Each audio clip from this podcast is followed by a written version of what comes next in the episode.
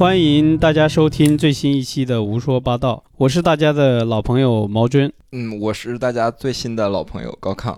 呃，我们今天请来了一位，本来是打算在我们这个节目做到一百期的时候才隆重出场的一位嘉宾，是我们的大姐大。嗯，他资格够深，就在朱家角，那简直就是代代表 YYDS 代表朱家角的代表人物，嗯，对，朱家角小镇生活的一个典型的典型的垮掉的一代的代表人物，香云姐。欢迎香云姐，欢迎香云姐。Hello，大家好，我叫香云，然后很高兴能跟大家聊一会儿朱家角的生活。我是跟香云姐认识的不是很久嘛，那我就想来问一下，嗯，香云姐是出于什么理由来到了朱家角呢？这个渊源要讲零五年零六年的时候，那个时候第一次也是无意当中经过这边，然后刚好这边有朋友在，然后就跟他联系一下，我想他在朱家角嘛，就过来跟他聊聊天，哎，喝个茶，顺便看他一眼。然后过来之后呢，就问他在干嘛，他说他在找一个房子，找一个院子很漂亮，问我要不要一起参与。我说这么远我不用参与了，因为我在那时候在市区也有自己的事情嘛，我就没想到来到这么远来参与到这个朱家角的这个生活状态。下午在喝茶，他就一边喝茶呢，他一边在给我介绍那个院子有多美多美多美。然后后来之后我看他跟我推荐的这么起劲嘛，那也为了不让朋友失望，我说你发几张照片给我。开车回去的路上看到那个照片之后，我就问他多少钱。他没多少钱。你没去院子实地考察过？没有，没有，没有。一看那种幽静的环境啊，和那种生活状态啊，是我一直想要的，只是说没有实现。但是呢，一想到我们有好几个人一起合作嘛，呃，一想也没多少钱，然后我就当时我就说，那你去拿吧。当时我就把钱转到他账户上面了。你怎么能这么信任你这个朋友呢？就是你都没有去参考他，因为。这个朋友是我很多年的一个朋友，我是比较信任他的。是那个院子唤醒了他的这个文艺青年的梦想。我觉得它里面一定是对激活了你的某个想象，就是对你在城市生活中你一直期待的某个东西。这个小院儿这个生活对于我来说，它是不但是十年甚至二十年的梦想。以前在城市里生活快节奏，因为我也上过班，也自己开过公司，开过酒吧，做过陶瓷，然后生活种种经历，不得了，不得了。一直想有这个梦想，但是呢，出于各种机缘，也就没有实现。但一直很羡慕别人的这种生活状态。但我感觉以前你说的开酒吧呀，然后做陶瓷，其实跟这个其实还是蛮有关系的吧？其实也算是，只不过是城市里面的点更偏生意一点，然后这边更休闲一点。对，因为最早的时候，我年轻的时候是喜欢徒步、登山，还有户外旅游。然后怎么说，我也是资深的徒步算女友吧，那个时候。反正就是各大山脉也都爬了，然后那时候开酒吧是源于我对西藏的文化的一个痴迷。最早的时候，我对西藏的文化特别痴迷，那个时候简直达到了一种癫狂的状态，就是对于那边的文化、气候，还有一切人文、历史那些神秘感的一些东西，就是非常非常痴迷。说到西藏这个，你们俩要好好聊。你是不是刚去过藏区回来？对，多久？但是我去的时间很短，其实也是因为我对于西藏也是很向往嘛，但是从来没去过，就很好奇。嗯嗯。所以我就是前一段时间，就是这边工作没有很多，也不忙的时候，我就去了，抽了几天去的这样子。嗯。但是我也不是特别了解。因为我对西藏的这个痴迷呢，是在我没有去之前，我就是从那个户外的里面有一个女孩，她最早的时候应该是零三年、零二年的时候去的。那个时候他回来放那个幻灯片，我当时就震惊到了，我就在想，怎么会有这么美的地方？那个时候那么纯粹的地方，蓝天白云，那那种纯粹到那种那那些东西，就是那些人脸上的笑容，就纯粹到就是那么干净的一个一个环境。那是大概是什么时间？对，零二年、零三年吧。郑钧的回到拉萨已经。热播过很久了，对，然后就就是在梦里面都会想去，然后自己就去了。去了之后，对那里的文化呀，各方面啊，就是感觉他们能笑得那么开心，那么纯粹的，就是说不会去想第二天会干什么，他只是当下那一刻很开心、很开心的那种那种生活状态，以及他们的那个非常浓厚的一个宗教的一个文化，包括他们的唐卡呀，他们的这种特长的这种信仰啊。和内心深处的那种对于宗教还有他们的那个生活方式，呃，最早我们去拉萨的时候，那个时候因为时间不允许，应该零六年吧，零六年。零二年你看到照片就心生向往，对对，然后一直等了四年以后才第一次去拉萨。对，然后后来在嗯零六年我就开了一个关于西藏文化的酒吧，叫雪域酒吧。这个酒吧也是机缘巧合，是一个朋友他顶下来一个酒吧，然后他没有方向，他不知道这个酒吧该开成什么样子的。一个机缘巧合下就认识了我，然后他就问我，那个零六年那个年代，西藏文化在内地非常非常火，因为那个时候。自驾游刚刚起来嘛，然后内地我们身边的很多很多人对西藏这种，那简直是一种朝圣的一种状态。那身边很多我是那很很多人都去了，然后去了之后，我们大家都会聊各种话题，啊这个线路啊那个线路，那这样一个酒吧呢就自然形成了。来的都是驴友啊，以及自驾游的呀。当时我们拉了一车东西回来，包括唐卡，那时候唐卡都是从布达拉宫里面拉回来的，还有各种古董，以及刀饰品。还有关于西藏的呃酥油桶、门，还有雕了九颗龙的雕刻，很多的一一车的东西，一货车的东西拉过来。吃的有酥油茶，然后当时我们也请了有一批在上海打工的青海的一批小朋友，那个时候有安多藏民，有康巴藏民。还有卫藏的藏民，这些小孩在那里呃载歌载舞的，然后有客人来啊敬酒歌啊，以及这样就是大家玩的也挺嗨的。然后那个时候因为可能太累了吧，因为开酒吧你要知道天天晚上搞到生意非常好是吧？呃，刚开始生意非常好，但后来那个时候也没有就是潜心经营，就是我这个人做事儿吧，就是有点爱玩，就是对太爱玩了，这个 太爱玩了。刚开始生意看好了嘛，之后嘛，我就开始又出去了，因为别人一叫，哎呀，出去玩吧，那哇就出去玩了。你知道开这样一个，不管是餐厅也好，酒吧也好，任何东西，你就必须要哎，必须要每天守着，你每天要做账啊，进去的和出去的这个比例啊，你每天都要平衡好。包括那些员工啊，发工资吧，你要付房租吧，这些东西，以至于我要出去玩，又要又两边不能兼顾，呃，慢慢弄了一年多吧，也就没弄了。哦，就只开了一年多就没开了，一两年。那酒吧之后呢？你又去做什么去了？因为我之前是做医药的嘛，在做医药的同时，我去兼顾这个酒吧。后来就到田子坊，然后那时候的田子坊不像现在的田子坊非常商业化，那时候的田子坊就跟现在朱家角一样的一个状态，它真的是一些文艺青年，或者绘画呀，一些真正喜欢这种文化的那个一些人在那里开的一些。特别有特色的，不过国外的一些人，日本的、法国的这些这些人在那边开的一些特别有特色的一个，呃，关于餐厅啊、酒吧呀、餐饮啊。哦，后来我零八年又去了一趟西藏，又去了趟，回来之后刚好上海体育馆有个叫扎西达哇的一个藏餐厅，因为我以前的一些员工后来他那边开了，就他们就到那边去上班了，那我就去看他们，然后以至于呢，后来就认识了之后呢，那个老板在田子坊又有一个店。后来我跟他又在合作，又开第二个第二个藏吧，那是藏餐厅。第一个我是没有餐饮的，就是完全是就喝酒、聊天儿，关于旅行一个地方。第二个就是跟他就是有餐饮的，那时候在田子坊非常火爆，一段一段时间都要排队的。发财了，也好，发财就在那个时候。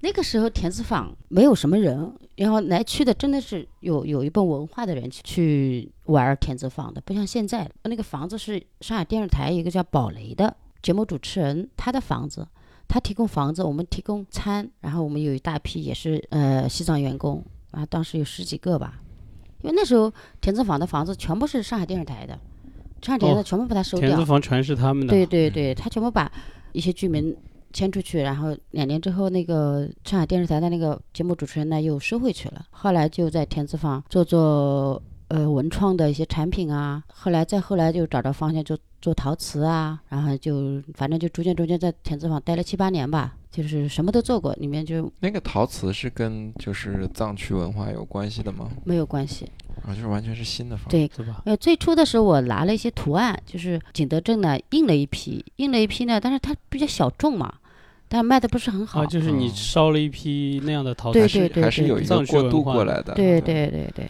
那时候就基本上就跟西藏这边的文化就就切断了，就就做生活用词定制啊，开始倒腾古董了，知道吧？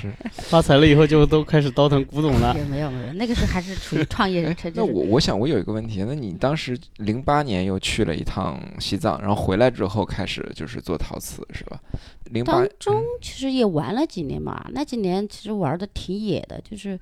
后来做那个环塔拉力赛，他们就邀请我去做车队经理啊，然后我就跟着他们在沙漠里面玩玩，做了几年，然后牛逼了，就是潇不潇洒？环塔拉力赛，做服务工作嘛，我是做帮车手啊以及车队啊做一切的一些后面的后勤工作。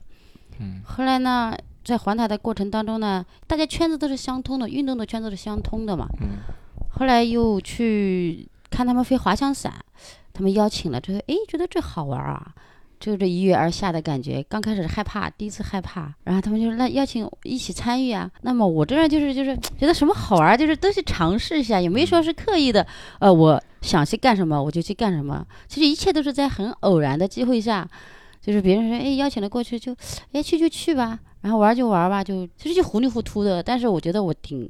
不后悔我的人生的，就这样糊里糊涂的参与了这些事情，对于我的人生，我觉得可以飞翔在天空。对，是一种就是说意外收获吧。那肯定其实是现在的都市生活中的年轻人很向往的一种生活，我觉得最向往的对我理解。又去沙漠旅游，又去哎西藏，嗯，为什么西藏没有留住你呢？其实我很想，那个时候做梦都想。其实当时很想生活在拉萨，在拉萨找一个小院子，在那里生活，边了解那边的，以及你看我这书架上有关于西藏的书籍，嗯，各个门派的各个方面的书籍很多很多，因为就是那那些年囤积的，每去一次就会囤积一次，就各方面都会去了解嘛，对他们的宗教文化怎么发源的，以及怎么会分那么多派系，然后总共去了解了解。后来是因为我的孩子嘛，我我孩子太太小了。向往是向往，就是人不可能是两全其美，所以当时你没有带着孩子，没有带着你女儿去西藏，那不可能的，因为她太小了，那那那那那不可能，她在还在读书，啊，嗯，然后就是非常像，包括丽江那个时候最早也有很多朋友说你的性格非常适合在丽江发展，对，呃，弄一个小院子。然后我从小吧，就是对于诗歌啊，对于这种诗与远方，就是从小就有这种迷恋。紧扣主题了，紧扣主题了啊，马上逼近了。好，继续聊。那你觉得我你现在来到了远方没有？对于这种就是说诗与远方，就是特别迷恋的那种，嗯就是那种那个时候我们去丽江、去云南、去大理、去西藏，路上听的都是郑钧的歌，嗯，然后哇，那种那种感觉就是你会你的灵魂会跟着就就就跟着那些，就是只要放飞灵魂，真的叫放飞灵魂那种啊，嗯那种感觉特别许巍、特别棒。郑钧是吧？，然后那时候也爱好摄影，当时也也整了很多这些什么长江大炮的，也是挂在脖子上，走到哪拍哪。哎，现在还没有没有这些你自己拍过的这些作品？有很多很多很多，然后嗯现在都全部在硬盘里，最后一次拍的照片到现在都没导出来过。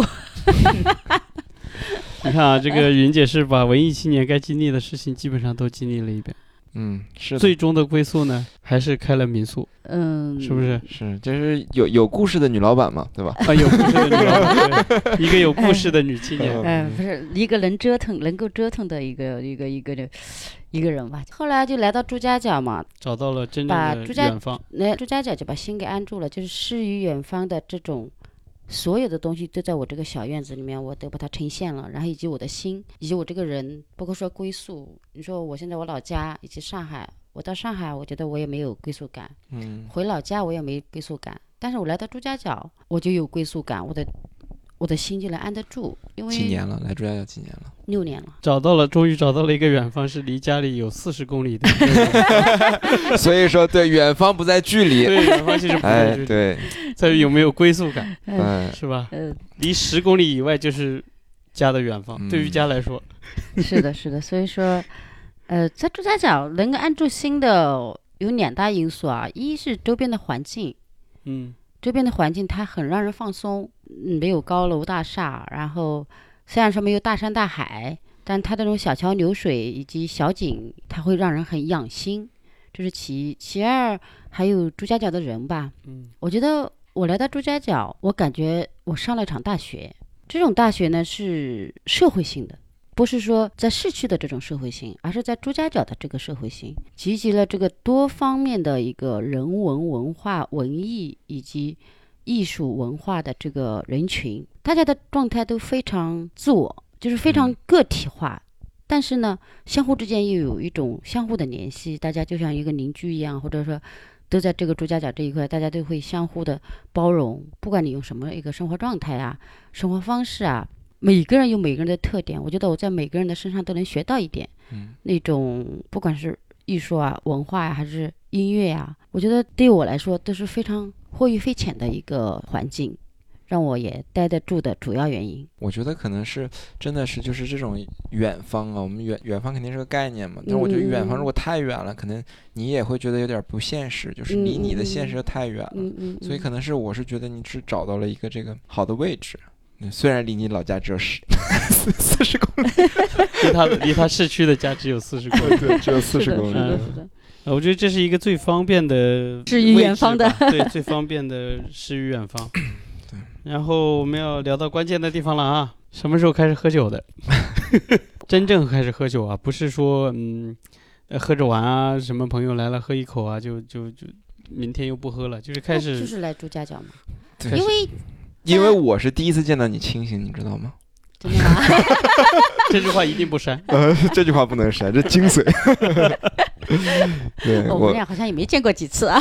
呃是不多不多，次数不多。我刚刚一进门的时候，我见到你是一个清醒状态的时候，我还觉得哎有一点陌生。我想算一下，可能咱们见了五次左右吧，嗯嗯嗯嗯五次左右，嗯，每次都是你已经有点上头了，是吧？嗯嗯嗯嗯嗯，对是这样。应该是说来朱家角是我喝酒最厉害的一个地方吧。之前一直在市区，包括以前在户外，因为你在户外，你只是嗯啊、你只是说你的关注点在路上了，然后每天也很累，呃，结束了旅程之后回来之后，要么朋友接个风啊什么之类的，但是都是跟朋友在一起喝喝，但不会就是喝到酩酊大醉啊或者怎么样，因为毕竟在市区喝酒，第一成本也高，哎，对，主要是成本当然来说，这个不是主要原因，还有一个在市区你不可能去，因为那种环境下你你也放松不下来。是，就是你喝酒，你不会说，因为不可能到别人家去喝，对对对，啊、你喝酒肯定是在公共场合喝。酒你在公共吧什么的，呃你也不敢喝的太大。对，你在公众场合的话，要要么去饭店，要么去个那个酒吧。但是这种场合，其实你喝不醉的，不是说喝不醉，是你没有敞开这个心去把自己喝到酩酊大醉。那在朱家角相反不一样，要么就是在自己家，要么在朋友家，要么都是大家都认识的，哪里都是家。呃嗯非常熟，就每一个人身边都非常熟悉的。嗯，然后每次嘛，大家一开心嘛，然后我这个人又比较自嗨型的，然后就呵呵就会喝大，然后我不知道什么叫成功，因为我没有成功过。但是我在嗯朱家角的生活状态是让我感觉特别舒服的一种生活状态。全中国的女文艺青年来说，你已经成功了，你就是神，人生。不是，你要这么去想啊，很多文艺青年他们是玩一玩写一写，玩一玩写一写，你全玩儿，纯玩儿。你的你的生活体验是别的两倍。呃，不是，其实我刚来朱家角的初心，我来写东西的，真的是准备来写东西的。其实哦我的文字功底还是不差的，嗯只是我这几年我就忙着喝酒去了，就嗯，也很好。就忘记了没有一天不喝的，是不是？呃，基本上是。然后你还有我是在学习，真的是，我是逢喝必打。就是我可能也差不多每天喝，但是就是也是分嘛，就是喝大和喝一点儿，就是就是对这个区分。但是云姐是一喝就喝多，怎么说呢？其实我之前就是在人多的场合下，我有点人来疯的那种，嗯，喝喝就会喝大。现在反而就是说，我在人多的场合，我倒不是喝得很厉害，我反而有的时候一个人在家里面，一个人会喝了会有点大。为什么？因为一个人喝酒的状态是不一样的，你会你的思维会会好很多。我为什么喜欢喝酒？包括有些喝酒的对象也很重要。嗯，真的是非常重要的。你不是说所有人你都跟他喝得起来的，因为但是有一种人，你跟他边喝边聊，乱七八糟聊，反正就是不管是文化也好，艺术也好，你听着他们聊的一些东西，你在旁边听着，或者说能够参与进去，或者说不参与进去，那都是非常舒服的状态。大家不说话也没关系，也不会觉得尴尬，对也不是说要相互进来进去的。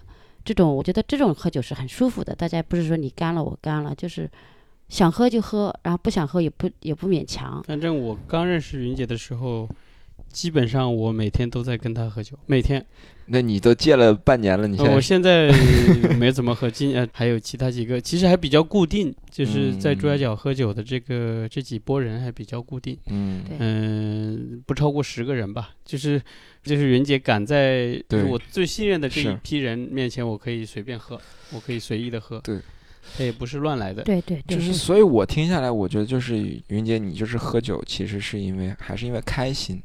对，是因为开心，不是说你们说说的不开心喝酒。嗯，这个我觉得没意思。你觉得不开心，为什么有的时候我会，反正有什么事儿啊，毛军啊，像刘正啊，有的时候呢，我们在一起喝酒呢，大家彼此聊聊彼此的生活状态啊，心境啊，还有当下呀，一些遇到一些事啊，或者说就是这帮熟悉的人，包括涛哥啊，我们在一起喝酒的时候聊一些就八卦八卦。大部分人喝酒都是因为开心吧？我觉得，因为痛苦去喝酒，喝不了多久。就不会喝的这么持续吧？对，我是没感觉过，因为我不，我喝酒肯定也是因为开心才喝。也也不一定，有的人是酗酒嘛，有的时候可能是因为他太难受了，然后他不，他喝酒麻痹自己嘛，然后喝了一段时间之后，身体产生依赖了。就你不喝，身体就嗯，对，就是就酒或者叫酒闷子，词儿很多嘛。嗯，但是很多是这样的，其实他是后来就是可能他情绪没有那么低落了，嗯，但是他戒不了酒了，有很多是这样的情况。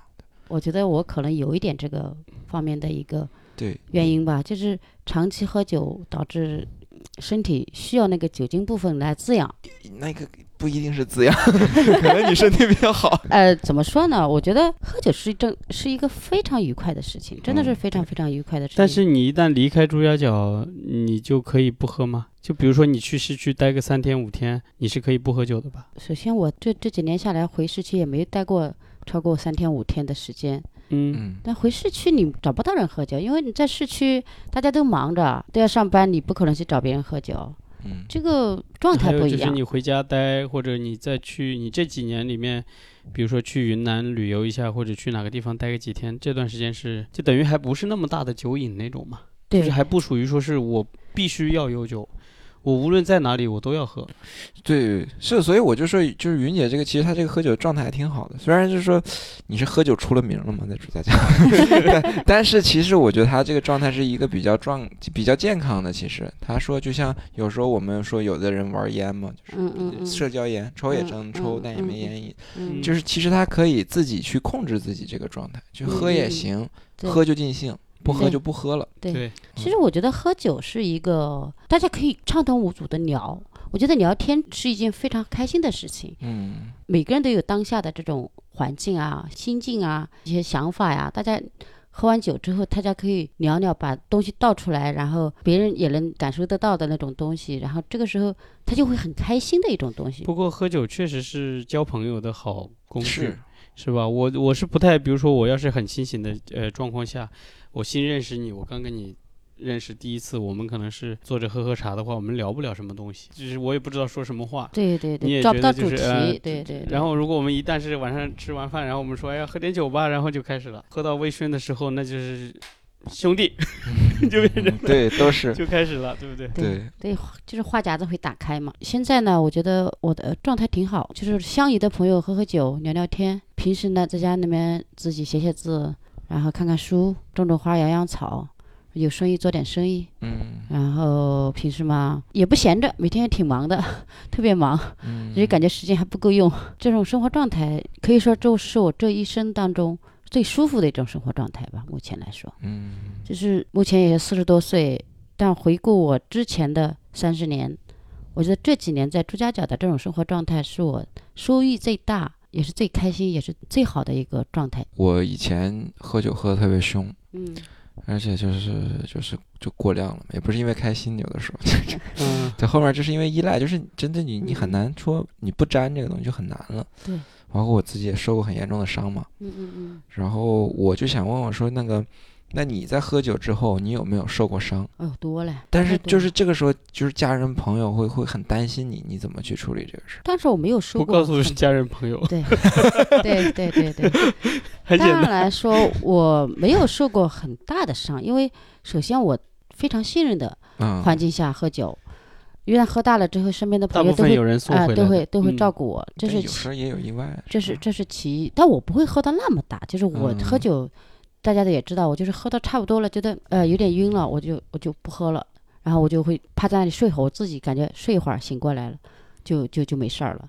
但是不会喝到那种人事不省的那种，就是说那我没有的，断片没有哎、，没有。再怎么我能够自己回来的，就是那种。呃，当然也有以前，呃，喝酒骑电瓶车哎，就摔跤，摔跤，那摔过摔过一两次。后来我就喝完酒之后，从来不骑电瓶车了。我知道自己嗯不能骑电瓶车。健康饮酒专嗯家，，当然来说，这就是经验。对我得多学一学下。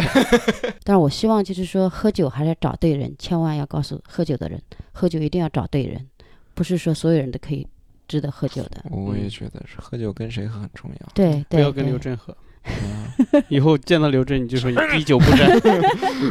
我的身身上带把匕首。人找对了，你喝酒都是开心的。你看你在你你们基本上在我那里喝，喝多了，然后你醒来肯定是在你自己床上，嗯，放心吧是，是随便喝？随便喝。所以那你来珠海角这么久了以后，你说要开始你的呃最初的想法是要来写一本书或者是写文字的，那现在有完成一部分吗？这么多年来，呃，嗯，我要质问你一下。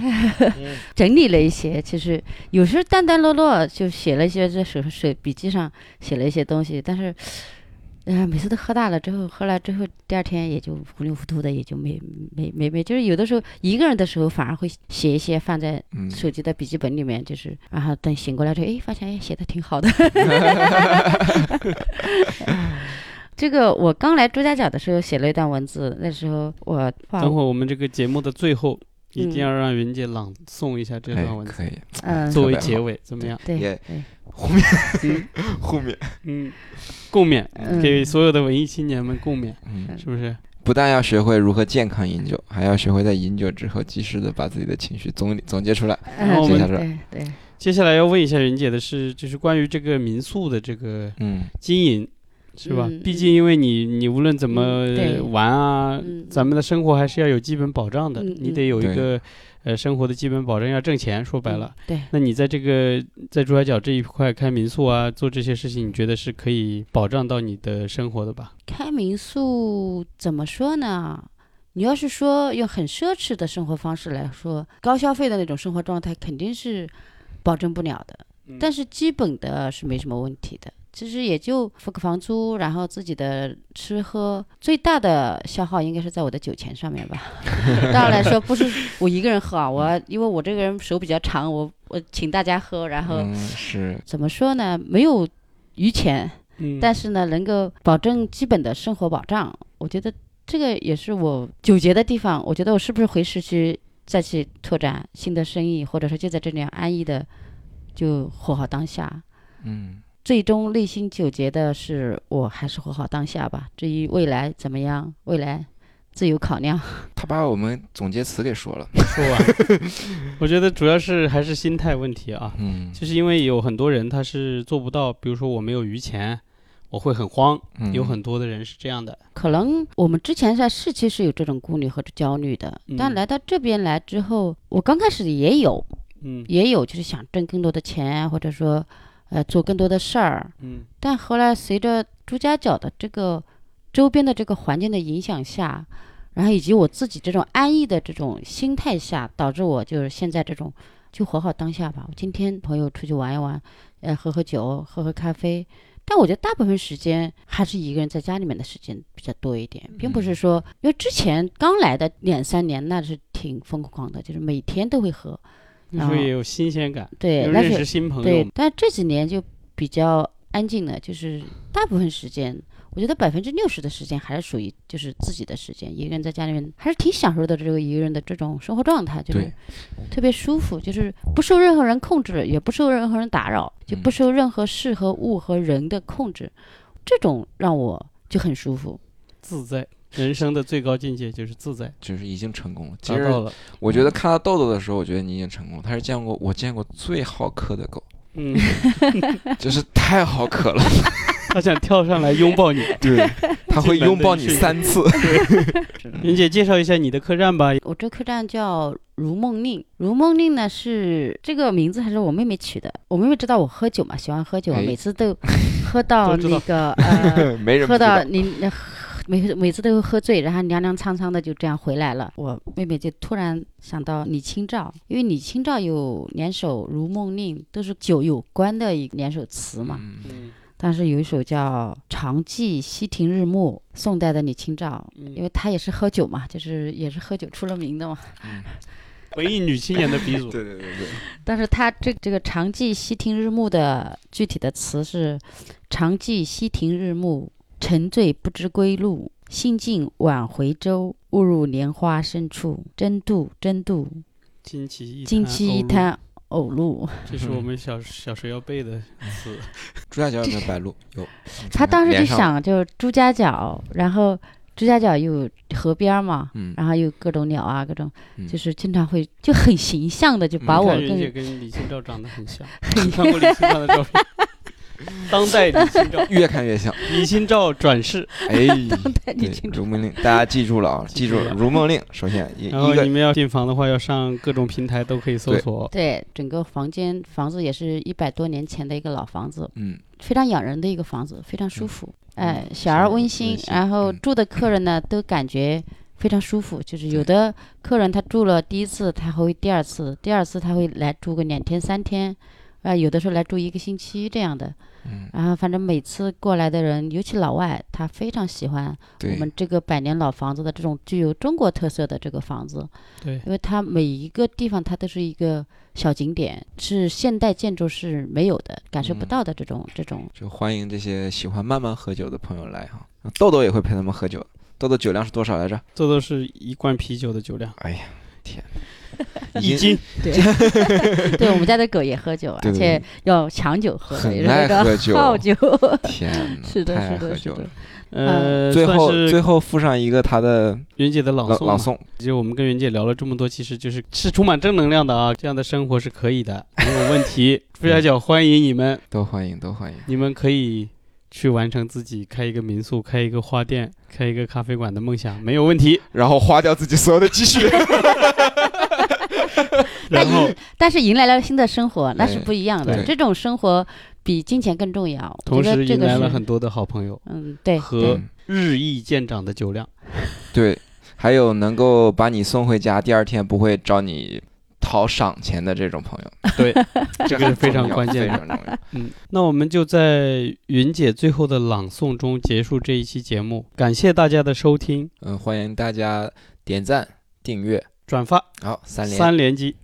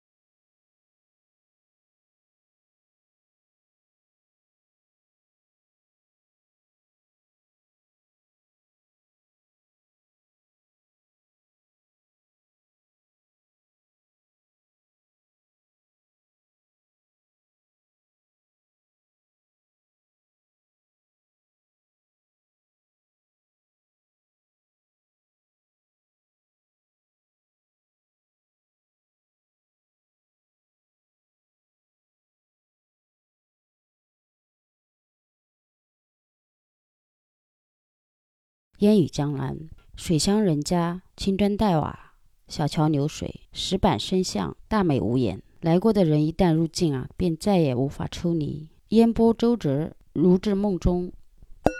小院经过这几年的改变，如今已美的一切都是那么安静。夏日里的小院，清风徐徐吹来，一本书或一一杯茶。夜间雨滴，三五知己举杯酒水，各自聊着各自的故事，不知归处。